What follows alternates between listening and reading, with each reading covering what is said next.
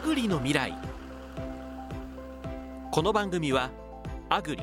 つまり農業の未来そして農業に関わる全ての人を応援するとともに食料水環境に関わる地球規模の課題解決に取り組むきっかけになる情報をお届けいたします。出演は日本経済新聞社編集委員吉田忠則さん。アシスタントは東京大学大学院生でフリーアナウンサーの岡田美里さんです。この番組は食料水環境を未来へ For Earth for Life 久保田と日本経済新聞社の提供でお送りいたします。食料は重い荷物を背負い今日も旅をする。それは作る人たちの思い。届ける人たちの思い。いただきます。食べる人たちの思い。さまざまな人の思いを背負って食料は今日も旅を続ける。久保田はその思いを大切につないで持続可能な食料システムを実現していきます「フォーアースフォーライフ久保田アグリの未来。未来を耕す人。皆さんこんにちは。寒い日が続いていますがいかがお過ごしでしょうか？先日は珍しく東京でも雪が降りました。皆さん体調など崩されないようにお気をつけください。吉田さん今日もよろしくお願いいたします。はいよろしくお願いしますまず毎回様々なゲストの方をお迎えし吉田さんと共にゲストの方を取り巻く現状問題課題などをお聞きしてそこから思い描くアグリの未来についてお話しいただくコーナー。題して未来を耕す人から始めてまいります。吉田さん前回は農業問題を研究されている平沢明彦さんをお迎えしてお話を伺いました。農業が直面しているさまざまな問題についてお話を聞くことができて大変興味深かったですよね。そうですね。今年のその農政の最大のテーマっていうのはこの国会に提出される食料農業農村基本法の改正案ですね。これをどう見直すかっていうのがまあ大きなテーマになってるんですけれども率直にまあ私の今の感想はですねあれもやりますこれもやりますこれも大切ですあれも大切でっていろんなこうこの課題に対するその政策の方向は出てるんですけれども何が重要なのかっていうのがちょっと分かりにくいんですよね。で平沢さんがおっしゃったのは何を置いてもとにかくまず農地、はい、食料の生産インフラである農地を守ってほしいと。それを政策の最優先課題に掲げて掲げてほしいっていうのが平沢さんのメッセージだったと思います。この思いがですねその農政を担当している皆さんにもぜひ伝わってほしいと思いますし私もさまざまな記事で今年発信していきたいと思ってます。もちろんこの番組でも。はいそうですね。ありがとうございます。そして今回は秋田ふるさと農業協同組合の前組合長小田島千桐さんをお迎えしてお話を伺います。吉田さん小田島さんは元農協の組合長をされていたとのことなんですけども、はい、どのような方かご紹介いただけますか？はい、えー、産地振興その地域の農業をですねみんなで一緒になって盛り上げていこうというのをすごく大切にしてきた方で、はい、で、えーと、農協の組合長としてはですね、えー、改革派の組合長として広く知られていて特にその地元の横手市だけではなくて秋田県のたくさんのですね若手の農家が小田島さんを囲んで勉強会を開いたりするなどですねみんながまあ小田島さんにこう学びたいというふうにまあ憧れている存在です。そうなんですね改革派の農協マンだったということでお話を伺いするのが非常に楽しみです。それでは早速秋田ふるさと農業協同組合の前組合長小田島千桐さんにお話を伺います。小田島さん本日はよろしくお願いいたします、はい、よろしくお願いします。よろしくお願いします。まず小田島さんの農協マンとしての歩みから伺いたいと思うんですが、うん、41歳で農協の理事になられて2期目に入る前につまらないと思って一旦農協の運営から手を引きたいと思ったそうですね。はいそうです。まああのどうやって地域農業を振興するかそれが農協の役割だと思って、えー、農協の理事になったんですがえー、3年間理事会に行ってみたら、えー、農協の経営のことばっかりが、あのテーマになってでまあ私からしたら全然面白くないでこういうものっていうのは本来まあ事務方がちゃんとやってるだけの話で農家を代表する理事の人方がこういうふうな会議を繰り返してでもまあ私にとっても全然つまらなかったのでまあなるにはなったけど、はい、面倒だからあのやめた方がいいかなっていうふうには思ってました。農協の本来の役割っていうのは、はい、生産者の組合員である生産者の、うん、みんながですね、まあ、どのようにしてその営農持続可能で、うん、えー、なものにしていくかと。そのためにどういうふうにそのまあ、役割を果たすかっていうのが重要だと思うんですけれども小田島さんが今おっしゃったのはともするとではなくてより農協がどうやって利益を確保するかとか、うん、そういった点がこうみんなのこう関心になってしまっているとということですかね。ええ、あの綺麗にはそうなります。で、ちょっと乱暴な言い方すると、あの農協の職員の給与を払うために農協をどうするかというような考え方が組織全体を支配してきたのかなというふうに思いました。で農家の所得を上げるとかあの農家がどうすればこの先将来の展望が開けるかというよりは、まあ、農協による農協のための農協にしか思えなかったっていうのが当時の私の感覚です。それでも続けることにして、えー、そのうちはですね組合長という立場になるわけですね。はい、これはあの続けるっていうのはどういう決断だったんでしょう？やっぱりそれはあの周りがそうは言ってもなんとか頑張ってあの農協を良くしてほしいという地域の組合の人たちや、えー、理事の人たちのあのそういう後押しっていうかあのそういうものが強かったなという、ね、でそれがもうしぶしぶ続けることになってまあ組合長になれば自分が本当に経営者のトップとして組合の方向を自分で作れるなと思ってまあそれまで本意でないことも一生懸命頑張ったような気がします。ちょっと先に進む前に今の点もう一回ちょっとあの伺いしたいんですけれども、はい、なぜその農協が本来のそのミッションを果たさずにですね職員の給料を払うためっていう理事っていうのはだってみんな基本的には農家ですよね、うん、なぜそういう運営になってしまうんですかね。あの農協の中でなければ通用しないような知識とかそういうものをいっぱい知ってる人が農協のいい優秀な役員だっていうようなそういう組織文化っていうか組織風土があったような気がしました。具体的にはどういったことがあるんですか？例えばあの一般的に経営でよく使われるような労働生産性だとか労働分配率だとか、あと自己資本比率とか、そういうものに詳しい人が優秀な農協の経営者だというようなイメージであの農業をこうすべきだとかあのこういう農業を目指さなければいけないとかというような人っていうのはどちらかというと空想家とかあの夢物語を語る人とかやっぱりそういうふうにこう思われがちなのが現実の農協だったような気がします。それはでもそのままの状態を突き詰めてしまうと、うん、組合員である農家と農協が利益を分かち合うんではなくて奪奪い合うみたいな形になってしまいますよね。うん、あの奪い合うっていうか農家がお客様になってしまうんだろうとあのそういう格好になると、その組合と農家の関係が本来の組合員っていうよりもお客様と変わりない世界になってしまう、はい、だからあの利益をきちんと分配するんじゃなくて利益が相反するような関係になってしまう。でそれを隠すためにいろんな歌い文句をやって組合員との接点を厚くするとか組合員のための農協というような掛け声はするんだけど私から見てれば白々しい関係だな。でやっぱり組合長としてはその農協と組合員のインターフェースをきちんともう一回リセットするんだで農家は仲間なんだ我々役員も農家の皆さんも職員も基本的にはみんな仲間なんだというような、えー、そういうふうなこう関係性を作らないと本来の農業振興っていうのはできないんだろうというふうに思ってました。えこのようなこう農協への思いを持って今やこう J 秋田ふるさとは全国有数のしいたけ産地とお聞きしましたが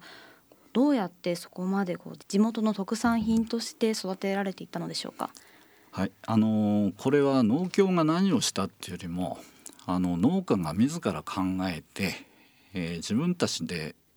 できるだけ自分たちのややれることをやろうとしたでそれに対してただ農協はお手伝いして後押しをしただけだって私は思ってます。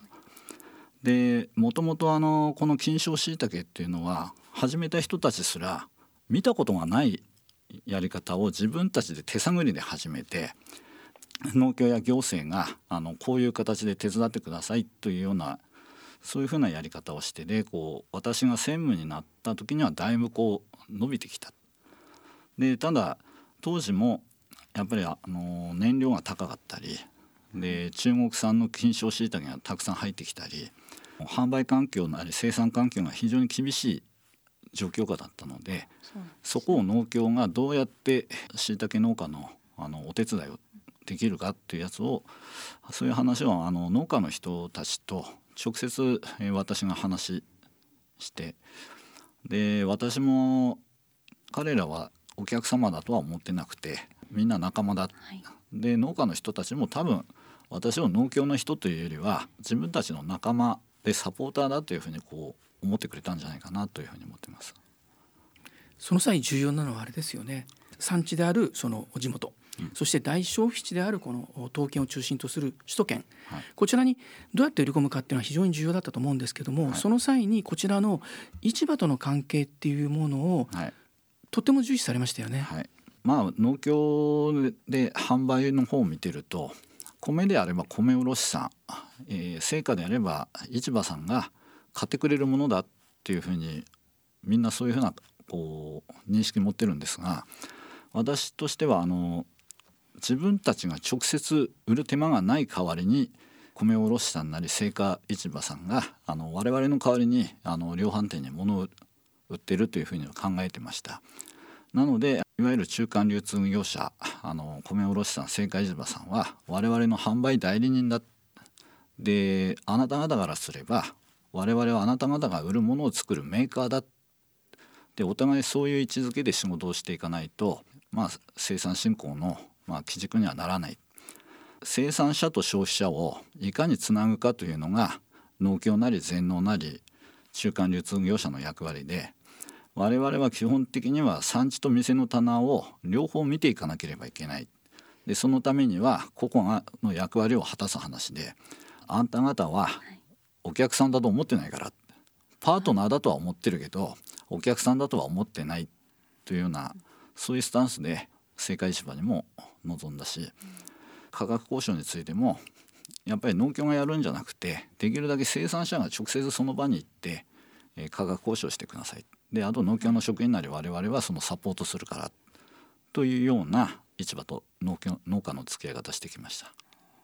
そこであれですねとっても重要なのは生産者が地元にとどまっているだけでまあ、その代わりに農協が売ってくれている。その先に市場なり卸があるという関係だと組合員ってともするとですねどうして俺たちのあの思ったような値段で売ってくれないんだとか、まあ、要するにあのまあ、何かしら不満っていうかですね、うん、そういうものが出てしまいかねないんですけれども組合員たち農家が実際にその販売の現場に出向くことによって売るっていうことはいかにまあ大変なことであって、うん、まあ代わりに売るその代理店である彼らもですね売るためにどんな努力をしているのかっていうのを、まあ、お互いこう知るってことは極めて重要ですよね。はい、あのやっぱりお客様消費者をちゃんと見るでそのためにはどういう人たちがどういう役割を果たしているか。でそれがすごく重要だと思ってます。で生産者であれば自分の作ったものを1円でも高く売りたいとのはそれは当然のことなんですが買う方もできるだけ1円でも安く買いたいと思うのがやっぱりそれがお客様の本心だと思うのでやっぱりそういう人たちをどうやってつないでいくかでそのためには自分勝手なあの都合のいい話をしてもこの先はつながらない。農業の世界ではよくあるのが農家からすると天気が悪かった。で農協の売り方が悪かった。となっていう話がよく出ます。あの行政が悪いとか。黙ってやってるとその自分自分たちが最大限努力したかというよりも悪いことは全部人のせいにしてしまうっていうのはこれは農家だけじゃなくて農協マンもそうだし、あの連合会の人たちもそうなんですがあの我々自身も連合会のやり方が悪いとかあの国のやり方が悪いとか政治家が悪いとかっていうような責任転嫁するっていうか天動説的な風土があるんですがそれをいかになくすか。で自分たちがどれくらいやれることをやったかというやつが農家が成長していくためには必要なことなんだろうというふうには思ってました。そうですよね。そういうことを知ることによって期待するような価格で、うん、えー、売ってほしい、はい、それを実現するためには品質のいいものを量的にも安定して生産するということがいかに大切かっていうのを多分肌で感じることができますよね。はい、あのやっぱり高品質で農産物を安定して作っていく。である時はあるけどない時はないでは、誰も見向きもしなくなっちゃうし、でそういうのは気付けていかなければいけない。で一番助かったのはそのしいたけの農家の人たちのリーダーが非常に私の話を理解してくれた、はい、で常に仲間になってくれたでそれがすごく大きかったと思います。あの農協が何かやれることないかというような話はするんですが彼らがそのむやみやたらにその農協にあれをやればいいとかこれをやればいいとかあのそういうことは言わなか言って私に対しては言ってくれなかったなっていうふうにそれはすごく感謝してます。産地化にとってとても重要ですよね。はい、あの全体を引っ張っていくリーダーとなる農家がいて、その農家を中心にみんな農家が連携して、はい、で重要なのはお互いに競い合うんじゃなくて、はい、お互いにこう栽培技術を共有して知識を。で仲間としてこうブランド化していくとそれがうまく回転したってことですよね。はい。やっぱりあのスタート当初っていうのはあの椎茸農家の中でも地域で格差があったあの技術の格差があったりそういうところがいっぱいあったんですがあのそれをいかに高いレベルで標準化するかっていうやつを生産者と一緒にこう頑張ってやれたなというふうに今振り返っても思ってます。そうですね。小田島さんがこう農家はパートナーだ、農協同士でパートナーだっていうそういった呼びかけもおそらくお互いに当事者意識というか、うん、刺激し合ってそれぞれの刺激し合って、それぞれの立場を思いやることができたんだなと思います。だから嬉しいのはあの農家の人たちも私のことを組合長じゃなくて普通にちぎりさんって言って あの距離感の近さを感じます、ね、あのベテランの農家もそう言ってましおっしゃってましたね、うん、呼んでましたね、うん、あの取材行ったんですけども、ね、はい、彼らは昔から役職で呼ばないで常に私のことはちぎりさん。本当にパートナーとして見てくださってますね、今度スーパーに行けば多分ありますよね、はい、釣り吉三平っていうちょっと前の、はい漫画があるんですけれどもその釣り吉三平のイラストの漫画のね、はい、シールが貼ってあって、はい、あのよく見ると結構そこら中にスーパーに行けばあります。はい、最近の数字は把握してないんですがちょっと前まではもう日本で1、2を争うような産地だったのでで特に農協単位で見るとおそらく全国でもトップレベルなのでそういう点ではあのちょっと気をつけてみればあのスーパーで見かけることはあると思います。注目してみたいと思います、はい、見かけだけじゃなくてあの非常にあの棚持ちがいいので食べて外れがないというそういう特徴があります。それはちょっと食べてみたく手に取ってみたくなりました、はい、ありがとうございます。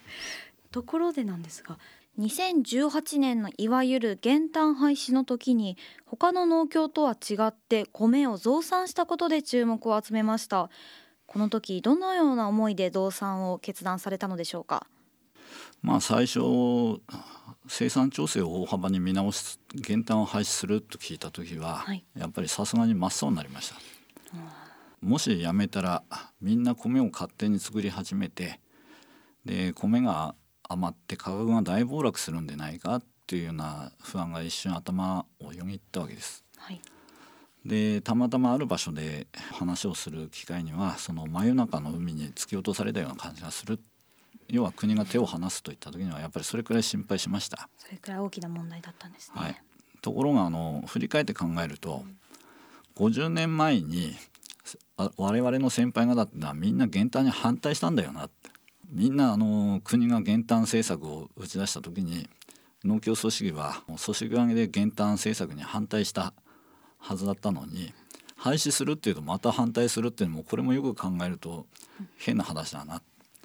それとあのその時にこういろんな数字を見てたらここ十数年間あの国内の総需要量を総生産量の方が下回ってた、はい、要は主食以外の米の需要も含めると需要の方があの生産量を上回ってるっていうのがここ数年の現状でした。はい、それとあと農家があの非常に高齢化してきてで10ヘクタールやってる個人の農家が離農すると言ったら大騒ぎになりましたこれ誰がやるんだってでよく考えたらこのままだと米を作る人がいなくなるでむしろ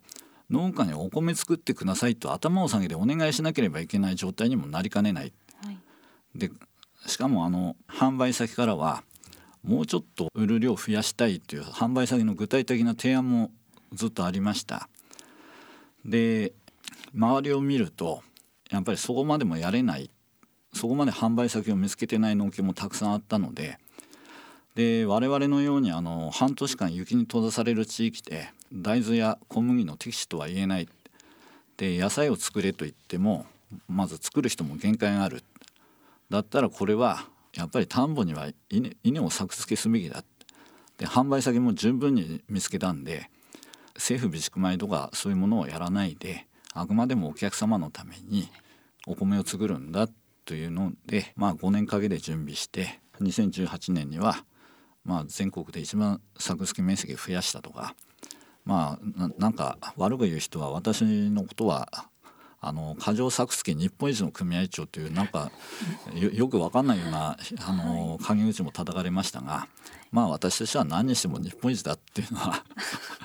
よかったなっていうかそのお客様にこうの需要に応えることはできたなっていうふうに思ってました。そうですね。あの時他の多くの農協はこれまでの延長で、うん、まあ足並みを揃えて、えー、主食のお米の生産を減らしていきましょうっていう中で、えー、小田島さんは増産したわけですね。はい、でなんとその時ですね、はい、農水省の担当官が急遽ですね訪ねてきたんですよね、はい、一体どういうつもりで増産したんだと。その時の対応が面白かったですね、はい、農水省の方が見えると聞いたので、えー、担当の職員に販売先量販店の販売計画とかを全部持ってこい、はい、多分このことを聞きに来るからってで用意してたので見えて何何を根拠にあなたは増産するんだって言うからただその資料を見せてこうやって売り先があるからです。はい、でただ卸さんに契約してるってだけじゃなくて量販店にこういう形で売っていくっていう計画作ってるから我々としては物を作らないと商売にならないというふうな説明の仕方しました。つまり闇雲にですね制度が変わったからといってお米を増産してしまえば、はい、売り先に困ってお米が余ってしまって、まあ、おそらくまあ農家は困るんじゃないかと、はい、いうことまあ一応その心配も分かるんですよね。はいそれに対して小田島さんはもう先ほど5年かけて準備したっていうふうにおっしゃってましたけれども売り先をきちんとこう確保してたわけですね。であのだいぶ前から農協が全農を通さずにあの直接販売を始めるようになってたんですがよくその先行事例を見てると結局自分たちで売れなくて土壇場になって全農に預けるというようなことが結構ありましたし米の商習慣としてはその集荷して秋に売り先を初めて探すような、えー、そういうふうな商売してたので生産調整の廃止の前から事前契約っていうかそのまあ早い段階で販売の契約を結んでしまう。でそういうものはもう他に下げ上げでもう始めてたのででまあ我々としてはそのいかに量販店にきちんと並べてもらうようなことを早くあの準備するがってそれをやっぱり5年かけてあのきっちりやってたのでで農水省の人も多分私のことは相当言い方悪いけど無茶なやつと思ってたんじゃないかな。だから多分米卸さんと非常にパイプがあるという話は多分農水省も把握してたのででただ卸さんに米を売ればそれまでだというふうなまあ業界がみんなそういうとこだったので、はい、あの私のことも多分そうだと思って戒めに来たのかなというふうにそういうふうに思ってたのであのそうじゃありませんよっていうのを事前に準備して丁重にあの出迎えたわけですね。卸さんに販売するのと量販店に販売するのってどう違うんですか？お米はあの精米しないと白くならないから、はい、必ずあの精米工場を通すわけです。はい、で卸さんはあの産地からお米を集めて精米してそれを量販店に売るんで、はい、卸さんが直接お米を消費者に売るわけじゃないんですよ。はい、でそういう点でそのそういう点なんだけどこう卸さんが買ってくれればそれで終わりだと思ってる人たちがやっぱり農家も含めてたくさんいらっしゃるんで、はい、そうではなくてお客様が買ってくれて初めて我々にお金が入ってくるんだからやっぱり最終的にはお客さんに対してどうやってあの売るかってなってくると店の棚をどれだけ持つかってことが重要になるんで。その店の棚をどれだけ抑えていくかって早い段階で抑えていくかっていうやつをあの準備の段階で相当気をつけて増やしました。一応念のために確認なんですけどもそれはあれですよね。卸を外して量販店に直に売るということではなくて卸に売るんだけれどもその卸にどこに行くか分かんないっていう状態で、まあ、卸が売り先にまた困ってしまって結果的に販売価格が後でね、下がってしまうというような状況ではなくてその卸が皆さんのお米をどこの量販店に販売すると、はい、この量も含めてっていうこの流れを確定したってことですね。はい、そうです卸さんが物を集めてから売り先を探すんじゃなくてやっぱりもう作付けして収穫する前にすでにもう売り先は全部決めてあるというようなことでないとまあ秋になって物を売り先を探してるとそれが一番の価格の下落につながったりするのでそういう点は十分に研究して準備したつもりでした。というわけで、えー、農水省の担当者の方は何も反論せずに帰っていったと。はい。はい、なるほど。決してあの農水省に敵意を持ってやってたわけじゃなくて はい、私としては特別法律を破ってるわけでもないしいわゆる交付金によるその生産の目安を縛りをかけるっていうものに関して言えばそそこまで交付金にお付き合いする必要はないでしょう。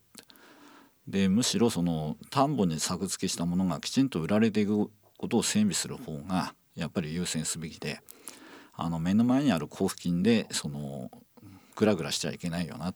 ていうふうに強く思いました。農協の役割としてはそうやってまあ卸との関係その先まで見据えた上で、販売先を確保した上で、はい、組合の生産者の皆さんにはみんな安心して米をたくさん作ってほしいと、うん、そうですね。あのやっぱり生産調整が廃止になると聞いたらやっぱり一番心配したのは農家なのででそうじゃねえんだって安心して米作ってくれ。せっかく田んぼあるんだから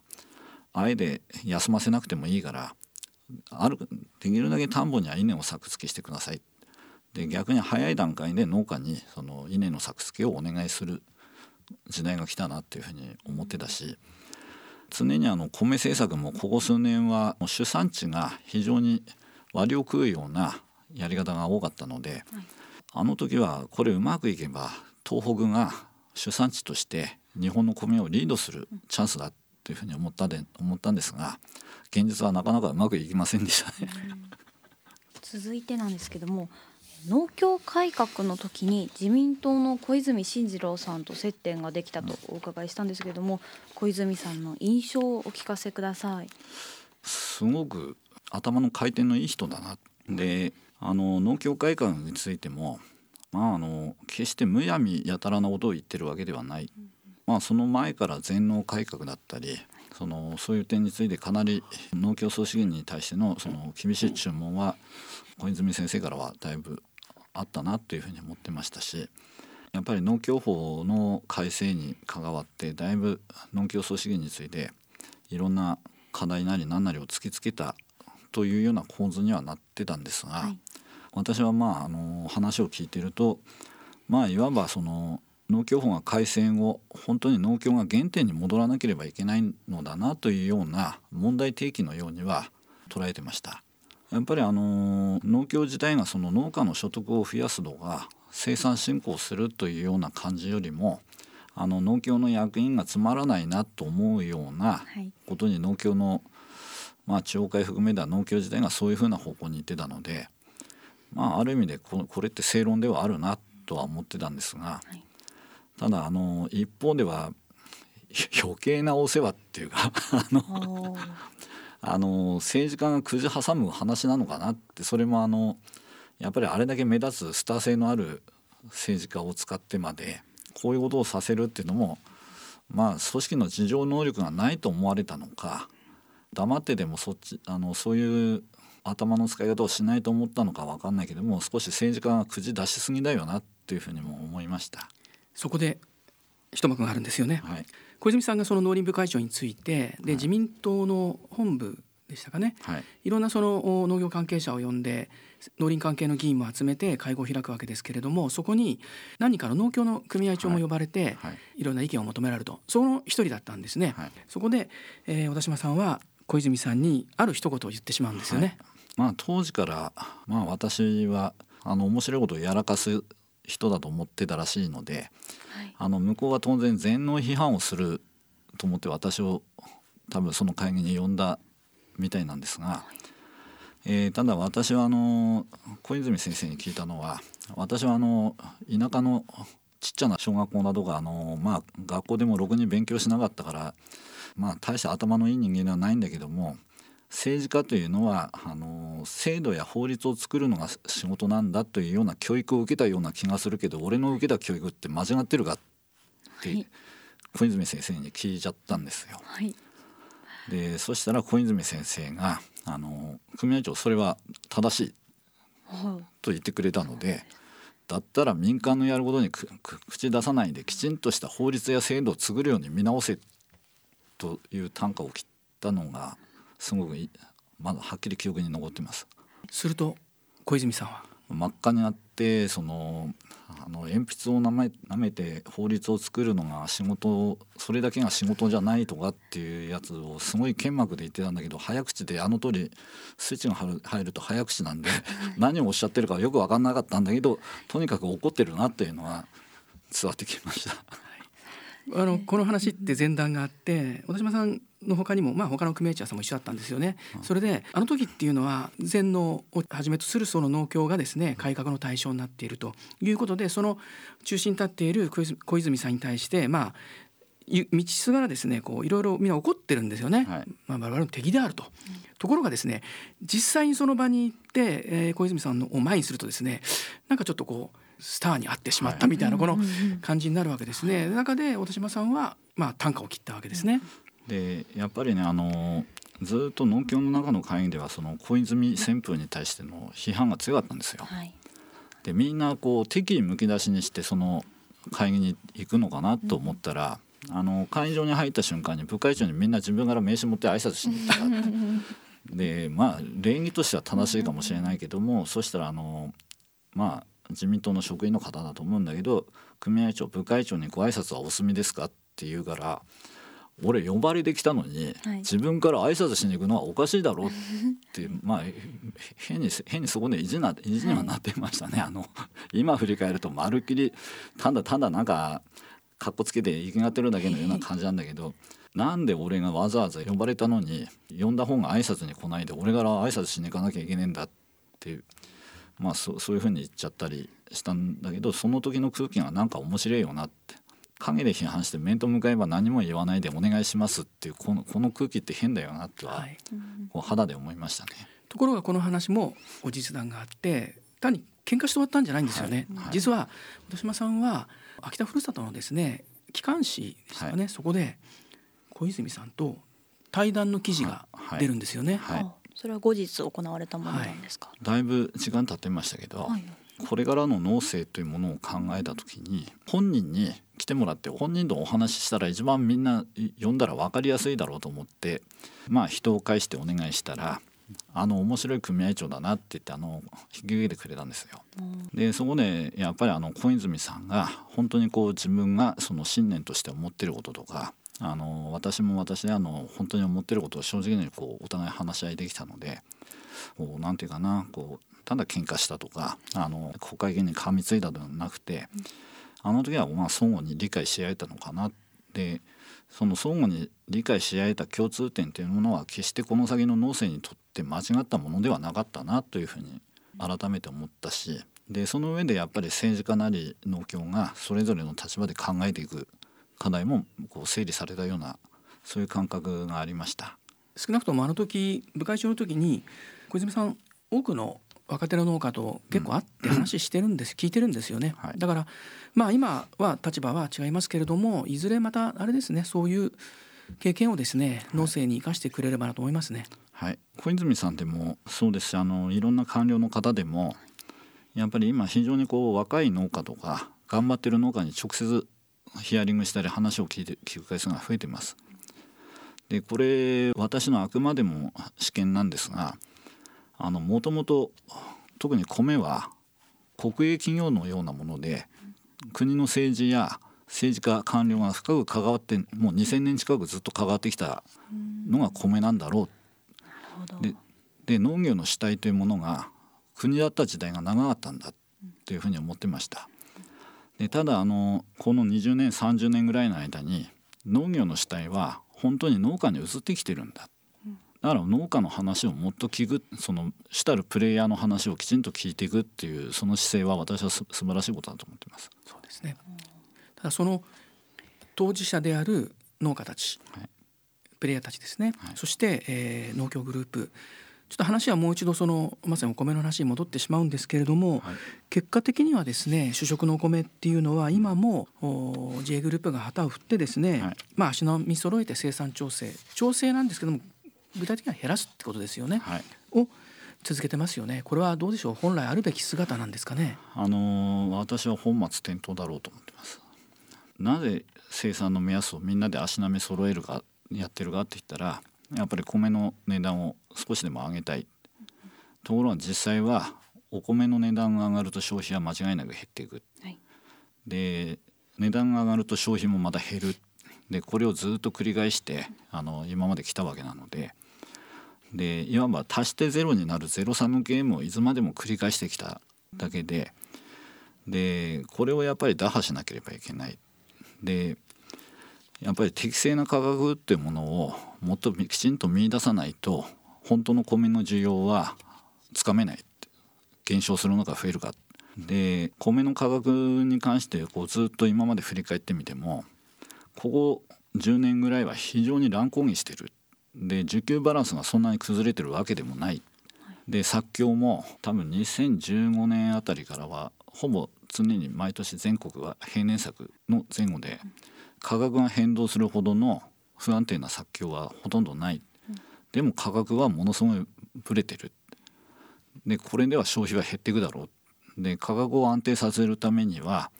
やっぱりきちんとしたその本当にあのよく言う神の見えざる手によって導かれるような価格をきちんと作っていかないと本来の価格が見えてこなくてカルテルによって形成している価格がずっと長く続けられたらこれは消費者にとっても生産者にとってもプラスにはならないというふうに私は思ってます。誰がこう主導権を握ってというかお葬式を持って生産調整を進めていくべきなんでしょうか？あの生産調整というものの手法は本来輸出補助金が莫大になってきた場合に生産を調整させるというのが普通の手段であの本格的に輸出をやらないで生産調整するとすればそれは短期的にやんなきゃいけない。でしかも価格をあえてうんと下げて生産意欲をそがなければ生産調整っていうのはきちんとうまくできない。でそういう政策を緩やかに緩やかにずっと長く続けてきてしまった。これはやっぱり考えなければいけない。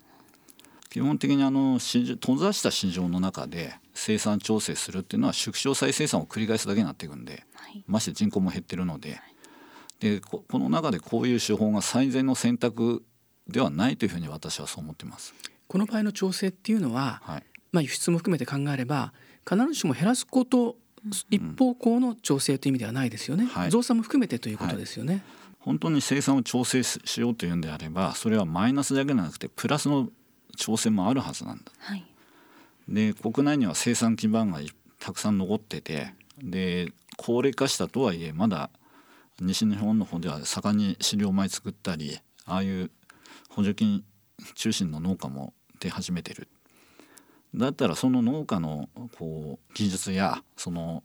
農業機械とかそのあのそういうものを元フルに生かすとすれば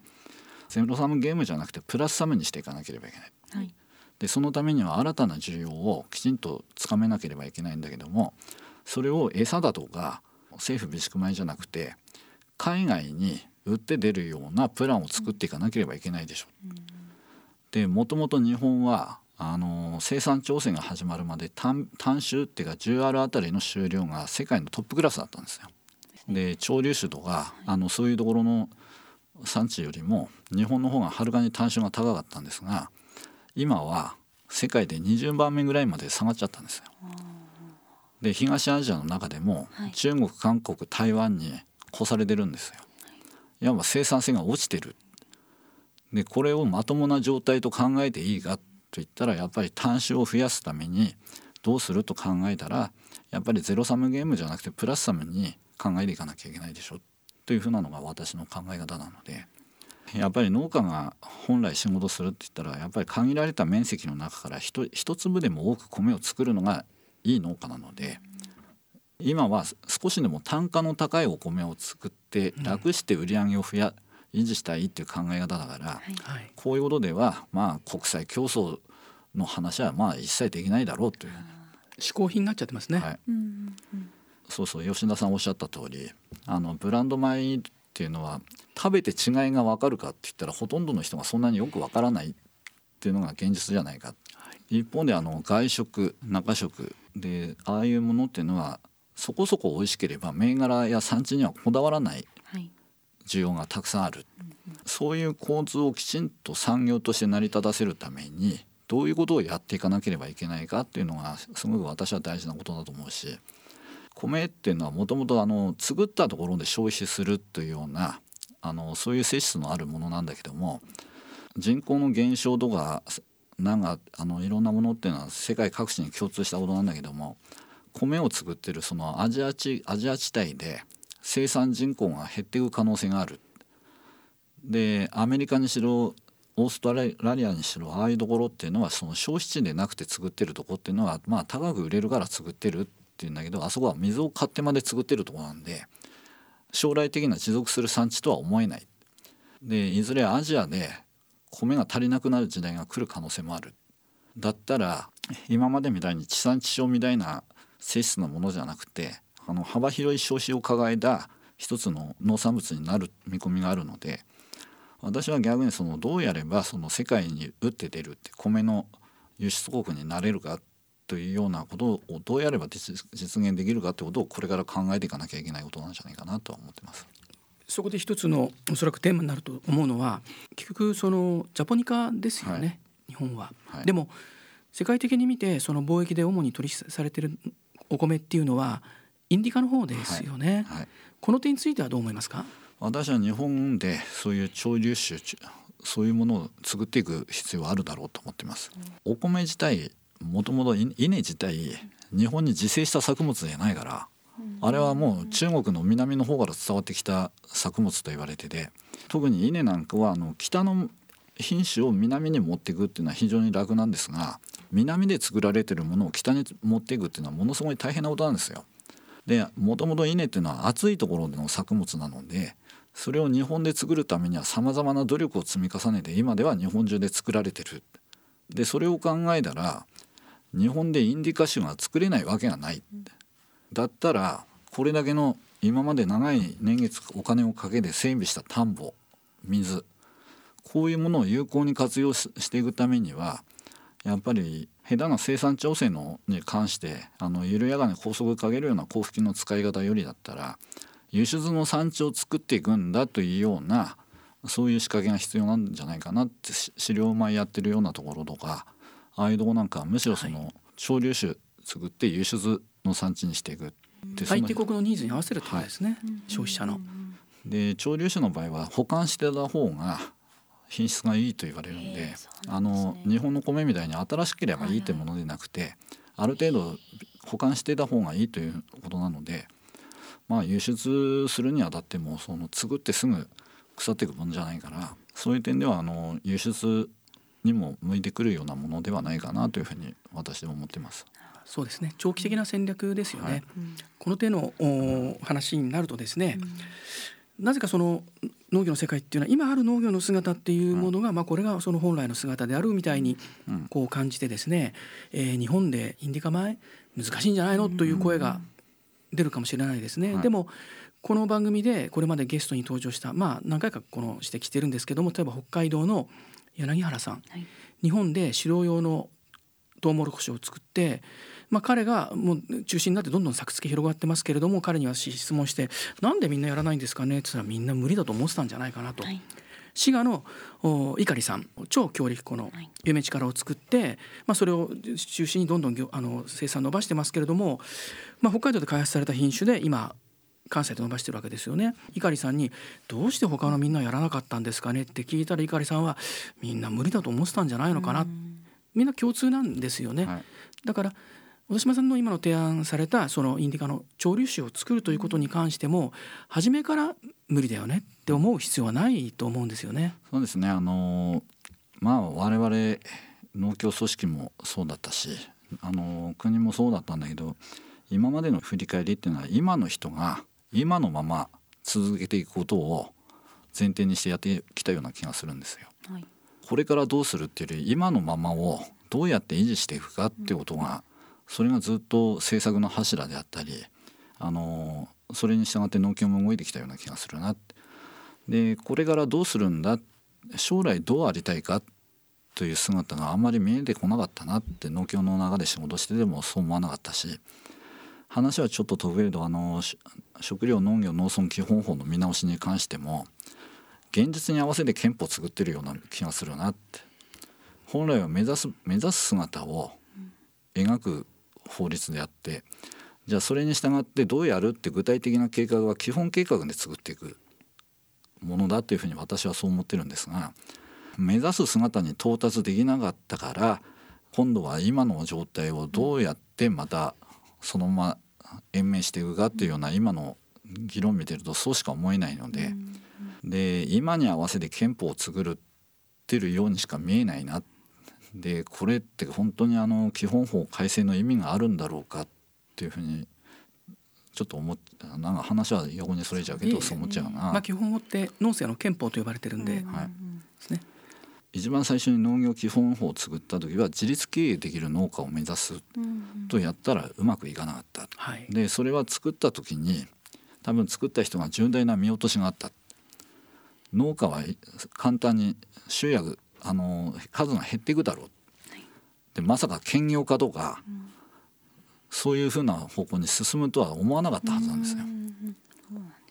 でその後に改正したのもその経営体としてきちんと経営できる農家を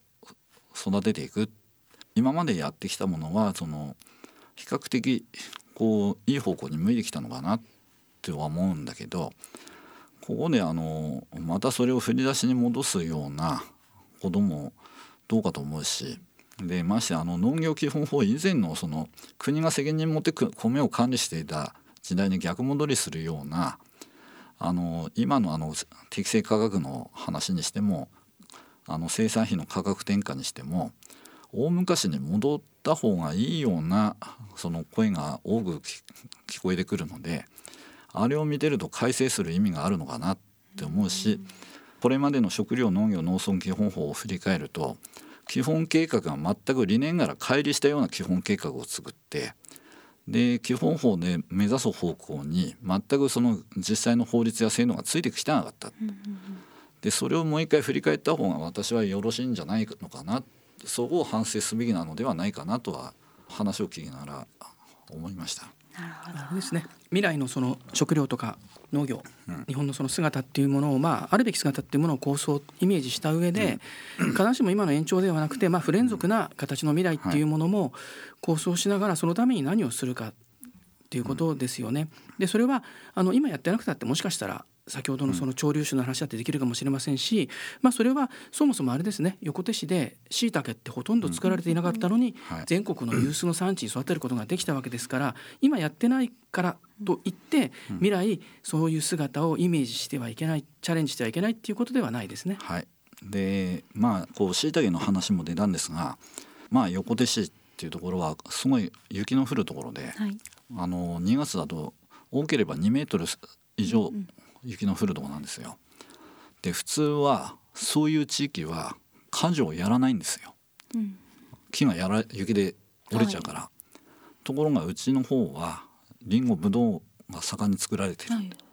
それは農家の人たちがどうにかして自分たちがその山あいの土のない農地のない農家の人たちがどうやって生計立てていくかと考えたのが山で作れるやっぱり果樹だったんですよ。ただ始めた時から2メートルも雪の降るような豪雪地帯でその果樹を作るっていうのは基本的には無理だろうという話だったのを農家の人方があのそれを克服して産地化した。で最初から無理だって思わないんでここをクリアすればできるんだというような発想が当時の人たちにあったはずなんですよ。はい、あの最初から無理だじゃなくて何をどうすれば可能になるかということをもう少し真剣に考えないといけないよな。でお米の話になってくると、はい、米の値段が安いから作る人がいなくなるというふうな論点からいくとだから米の値段を上げると上がるような仕組みを作っていくと後継者が育つという話っていうのは合ってるようで合ってないような気がするんですよ。うん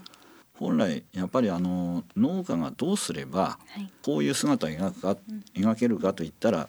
我々にとっては若い農家が危機として稲作をやってる。でそういう姿をどうすれば実現できるかと考えなきゃいけないことだと思うんですよ。でそれは価格を上げればいいということでなくてどういうふうな経営の後押しをするかというのが非常に重要なことなのとどういうふうな販路を作っていくかっていうのがあの環境整備として私はすごく大事なことだというふうに思っています。はい、長くなって恐縮なんですが、はい、年次統計というあのサイトがあってでそこであの戦後の米の価格の推移精米の販売価格の推移見たらやっぱりあの平成5年が米の価格の一番のピークでそれまでずっとお米が上がってた値段が上がってたっていうふうにまあみんなそう思ってたんだけど、はい、あの大昔、うん、アイスアイスなんか10円で売ってた時代があったし、会社員の給料ももっと低かったから、現在の貨幣価値に換算してみると、はい、米の価格って消費の減少に合わせてずっと下がり続けてたんですよ。でそうやって下がり続けている中でも農家は兼業化とかそういうふうなことをしながら田んぼを離さなかった。で今はその農地の集積が進んでいると言いながらも一番の要因は米の価格の低下ではなくて高齢化なんだから問題をそこでかあの履き違えてはいけない。って米の価格がどうこうでなくて高齢化したことで農業の存続が問われてるのだから、うん、だったら米の価格っていうものはどうするかあとはその中で経営をどう成り立たせるか、うんうん、でどういう後押しをするかということをもう一回その高齢化が一番の問題で、はい、米の価格とか何かを維持すればいい高くすればいいっていうのはそれは今の人たちの話でこれから先どうやればその農家の経営がきちんと若い人方が経営して稲作をやってみたいと思えるようなそういうふうなこう環境を作れるかっていうのは私は重要なことなんじゃないかなと思います。小田島さんのようにこう農協という立場でこうみんなが無理だと思っていることをこう可能だとこう考えてこう推進していくことのこう重要性がすごく感じられましたね。まあ、せっかく基本法を見直すのですから、はい、大胆なチャレンジをしてほしいですね、うん、農政にも、はい。ということで今日は秋田ふるさと農業協同組合の全組合長小田島ちぎりさんをお迎えしてお話を伺いました。小田島さんありがとうございました、はい、ありがとうございました。ありがとうございました。三里の気になるアグリ。さて毎回違った内容でお送りする次のコーナーは私岡田美里が月替わりでいろんな角度から農業をお伝えするコーナー美里の気になるアグリです。今回は日本経済新聞の記事の中から私が気になったものをピックアップして吉田さんにいろいろ聞いていきたいと思います。吉田さんよろしくお願いします。よろしくお願いします。今回は吉田さんが書かれました食品ロス削減アプリの進化供給が揺らぐ未来に備えという記事を取り上げたいと思います。こちらはこう食品ロスを削減しようという TABETEというアプリを制作されたコークッキングさんに取材に行かれたんですよね、はい、えこれはこうお店で余った食材をアプリでこう表示することで消費者の方がそれを見て買いに行くという仕組みだと思うんですけど、はい、まあ、この中でこう代表の川越さんがもともとロスの削減を考えていたけどそもそもロス削減自体は目的ではないんじゃないかという考えに至ったとお話しされていて食品が国内で回る仕組みを作りたいと思うようになったとお話しされていたのがすごく印象的だったんですけど、はい、これってどういうことなんでしょうか？これはそのインタビューの時に、はいあの記事には書いていないんですけれども僕の方から彼に質問したのは、はいその世の中に食品がその足りてないっていうことは国民がまあ飢えてしまうはい病気になるかもしれない。まあ様々なリスクありますよね。それに比べれば食品が余っているということ自体は足りないということに比べればはるかにまあ国民のその暮らしの安定のことを考えればですね、い、いことですよね。だから余ってるっていうこと自体をそのアプリよりにダメなことなんだっていうふうに考えるべきなんでしょうかっていう質問を私が振ったわけですね。それに対して川越さんの答えっていうのは自分自身ももともとはもったいない。だからこういうアプリを作って、はいえーサービスを提供しよう。あるいはその環境への負荷ですよね、余ったものを燃やしてとかですね。さまざまなその負荷もかかるので、まあ、そういう観点からもともとは入っていたけれどもそのもったいないからその、おさらにサービスのコンセプトを深めていく中で先ほどそのおっしゃったようにその食品っていうのは世の中を回っていく仕組みを作るっていうことこのことをあの川越さん説明してくれた時にですね、食料安保っていうキーワードを使ったんですよね。で食料安保っていうのは、まあ、海外からいくらでも食品が輸入して入ってくるわけでもないという危機的な事態が陥った時そして食料が足りなくなった時という極論ではなくてですね海外の相場が上がって国内の食品がこう価格が上がってしまったりするっていうそういうその途中のプロセスの時にですね、えー、と価格はものすごく上がっているいるのに実はうまくその消費者にいリーチすること届けることができなくて全体としては実はその需給がタイトになってきて値段が上がってるのにまだ捨てられてしまうっていう食品があるかもしれないと、そういう時にそれを消費者とお作り手のをつなぐ仕組みがあることによってですねまあもしかしたら値段の上昇を抑えることができるかもしれないし場合によっては本当にその足りなくて買えないという人に届けるようなあーきっかけになるかもしれないという意味でコンセプトがより深まっていったんだと思います。なるほどこのようなこう意識のところまで深掘りしていってこうアプリのコンセプトがあるんだなっていうところでそのアプリを使う消費者つまり開店の人がお店を助けに行くという意識を持たせたいとはい、記事にありましたよね。実際アプリを見るとレスキューっていう言葉があったりと、はい。あ実際に本当に助けに行くような感じが出ているんですけどまこういったようにこの買い手の意識を変えていくことも本当に食品ロスを削減していくことには必要なことだと思うんですけどこういうのってなかなか難しいんじゃないかななかなか普段生活しててそういう意識に変わる機会ってなかなか得られないんじゃないかと思ってしまうんですけどどうしたらいいんでしょうか？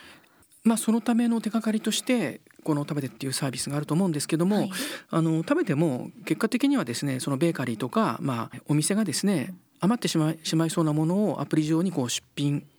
をして売るわけですけれどもそれはい。をその通常の価格ではなくて、まあ、セットにすることによって結果的にちょっとまあ割安にするっていうことをやるわけですね。でそれがですね、えー、とイメージしてもらえば分かると思うんですけどもスーパーで、まあ、夕方とかある一定の時間になればこうペタペタこうシールが貼られてですね、はい何割引きってなりますよね。そうするとそれをまあ目的に買いに行く人っていうのはやっぱり少なからずいるわけですね。はいでもこの関係っていうのはそのお店の人から取ってみればですねロスの削減にもなりますけれどもこれ本来まだ食べられて1時間前と1時間後でそんなに実は品質が悪くなっていないのになんで値下げして売らなきゃいけないんだろうっていうちょっと多分モヤモヤが残りますよね。おそらくは。で買う方も安いから買いに行ってると、はいそこと似たサービスに見えて食べてというのはあのーちょっと違うのは、はい。出品する側がどんな思いを込めてこの食品を作ったのかというものをちゃんと伝えるんですよね。はい。でも売れ残ってしまいそうですと。それを見てあの消費者の人がですね利用し登録している利用者がこうお店に買いに行くとはい。いうことで、残るから安いから買いに行くっていう関係ではなくて思いを込めて作ったものが捨てられてしまうのはもったいないと思うはいっていうところで買いに行く、それに対してそのお店の方もですねあありがとうって感謝する気持ちになれるかもしれない、はい。はいここでちょっとしたこう意識の変化が多分生まれるんだと思うんですよね。で今の状況から考えると、はい。確かに難しいですよね。どうやってそういうふうに安願いじゃない思いを抱くことができるか。ついスーパーの値引き商品を求めて行ってしまいそうになりますよね。はい私もですはい。なのでこういうふうにその思いを伝えるということが一つの、まあ、せっかくスマホっていうそのツールが世の中に登場したので、まあ、きっかけになるかもしれませんし、まあ、理想を言えば収穫体験とかその牧場とかですね、うん、そういうその農業の現場に行ってどんな思いでどんな表情であるいはどんな苦労して農作物が作られているのかっていうのを知ることができれば、うん、もちろんいいんですけれども、はい、それは多分安ければ安いほどいいよねっていう対立の関係を克服するきっかけになるかもしれませんが現実に難しいですよねそれは。はい。あまねくやるってことは、うん、でもここであの以前ゲストで来てもらったえーと、食べ食っていう産直アプリを運営している、はい、ビビットガーデンの秋元さん。もう1年前で以上前ですかね。ゲストに来ていただきましたけども、はい、ああいうアプリなんかももちろんその何もかも可能なわけではないんですがそこもまあ出品者の生産者の思いとかそういうものを伝えることができるわけですね。直に行くことができなくても今こういうサービスがあることによってまあ多少なりともつながることができるっていうのがやっぱり生産者に対するその思いっていうものを感じて共共有してですね、もしかしたら安値買いだけじゃない消費につながればなと思ってます。まあ、こういったアプリの利用なども通じて私たちこう消費者もそういう生産者の方の思いだったりそういう理解を深めようという意識を持っていきたいなというふうに思いました。ということで今日は日本経済新聞の記事の中から私が気になったものをピックアップして吉田さんにいろいろとお聞きしました。吉田さんありがとうございました。ありがとうございました。それでは美里の気になるアグリまた次回もお楽しみに久保田ストーリー。このコーナーは農業の未来を応援し共に取り組んでいく株式会社久保田の思いまた久保田で働く人や久保田が作り出すものに焦点を当ててそれらにまつわるストーリーをご紹介していきます。このコーナーはラジオ日経と株式会社久保田の共同企画制作でお送りします。今日は前回に引き続き去る1月11日に開催されました。株式会社久保田主催のオンラインイベントグラウンドブレーカーズで配信されたコーナーのレポートをお送りいたします。このオンラインイベントグラウンドブレーカーズとは農業にも変革が求められる今だからこそ次の未来を共に作っていきたいという思いを込めて先進的な農業経営者のインタビューや課題を解決する久保田のソリューション紹介など農業経営のヒントが見つかるコンテンツをお届けするイベントとなっています。このオンラインイベントグラウンドブレーカーズではさまざまなインタビューや特集が組まれていますがその中から今回は2つ選んでご紹介させていただきます。まず1つ目はピンチをチャンスに2024年問題から考える農産物流通課題解決のヒントと題してジャーナリストの山口良子さんとともに運送会社さんの取り組みの事例として福岡ソノリクさんの取り組みと農家さん側の取り組みの事例として森田洋蘭園さんの取り組みが紹介されています。まず福岡ソノリクさんでは運送会社であるにもかかわらず作物のことをよく研究していてそれに合わせて倉庫の環境を整備していたり保管のサービスまで行っているということで運送会社で付加価値をつけるというところが注目するべきところだなと思いました。一方森田洋蘭園さんではいくつかの農家さんが共同グループを作って自分たちで流通を担うことができないかということで取り組みが行われています。この運送会社と農家というそれぞれの立場から流通問題について課題解決をしようという取り組みがここでは紹介されていてお互いの手が届かないところをフォローし合うというような形が見られました。そして2つ目に取り上げるのは兵庫県加西市で美味しいトマトとユニークなパッケージデザインで愛されているよしよし畑株式会社代表取締役社長久瀬嗣義さんへの農業経営者事例インタビューです。商社やメーカーでの経験を生かして農業に新しい風を吹き込む若き経営者が考えるブランディングの本質そして今描く未来について語っておられます。久瀬さんはビジネスマンとしての失敗を生かして優しいマーケティングを心がけているとここでは伝えられていて周りの人を巻き込んだビジネスが行われていることが印象的でした。周りの人を信じて任せることによって周りの人がどんどんついてきているそんな印象を受けました。さらにデザインに関しての思いも印象に残っています。デザインというのは飾り付けだったり化粧のように思われてしまいますが自分たちの農家としての思いをより分かりやすく伝えてお客様をよりパートナーとしていい関係を築いていきたい。そういった思いが込められているということが経営者としてもそして農家としても、えー、久世さんの思いが伝わってくるそんなインタビューでした。今回ご紹介したコンテンツの他にも様々なコンテンツがアーカイブで上がっております。ぜひグランドブレーカーズのホームページからご確認ください。久保田ストーリー今日は去る1月11日に開催されました株式会社久保田主催のオンラインイベントグラウンドブレーカーズで配信されたコーナーのレポートをお送りいたしました。アグリの未来。